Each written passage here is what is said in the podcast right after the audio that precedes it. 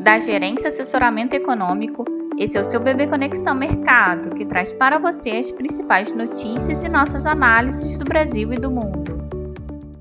24 de janeiro de 2023, meu nome é Eduardo Toneto, vou dar um panorama sobre os principais mercados. No exterior, os ativos abriram a terça-feira em modo de cautela moderada, com os investidores digerindo os dados mistos da Europa e do Japão.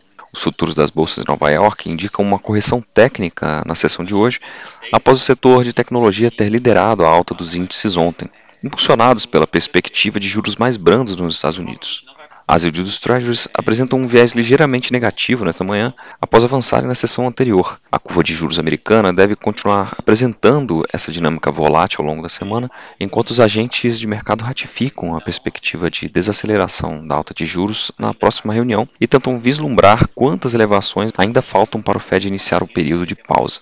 Nesse contexto, uma queda ou uma alta dos PMIs americanos aguardados para o dia determinará a direção da curva dos Estados Unidos no resto da sessão. O dólar segue estável hoje em meio à queda inesperada do PMI da indústria alemã e expectativas para a divulgação dos PMIs dos Estados Unidos. Para o dia, acreditamos que as incertezas relacionadas ao desaquecimento da economia americana possam revitalizar os receios de uma possível recessão mais severa, o que pode suplantar aí um sentimento eventualmente positivo que poderia ser gerado pela perspectiva de um Fed mais dovish.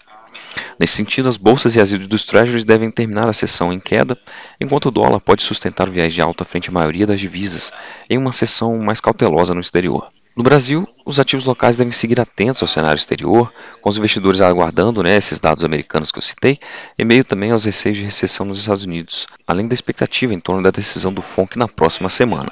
No âmbito doméstico, as falas do presidente Lula devem continuar reverberando sobre os nossos ativos em um momento de formação de expectativas de como será a dinâmica da economia e da política externa sobre a nova gestão. Além disso, permanecem no radar dos investidores diversas incertezas né, relacionadas aos demais temas econômicos e fiscais.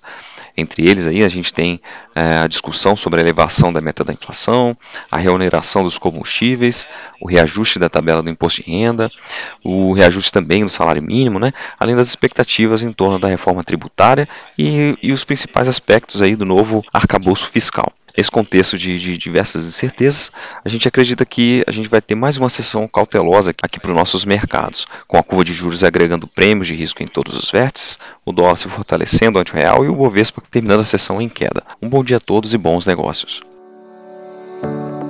Por fim, lembramos que essas informações refletem somente expectativas e por isso a instituição não se responsabiliza por eventuais perdas financeiras.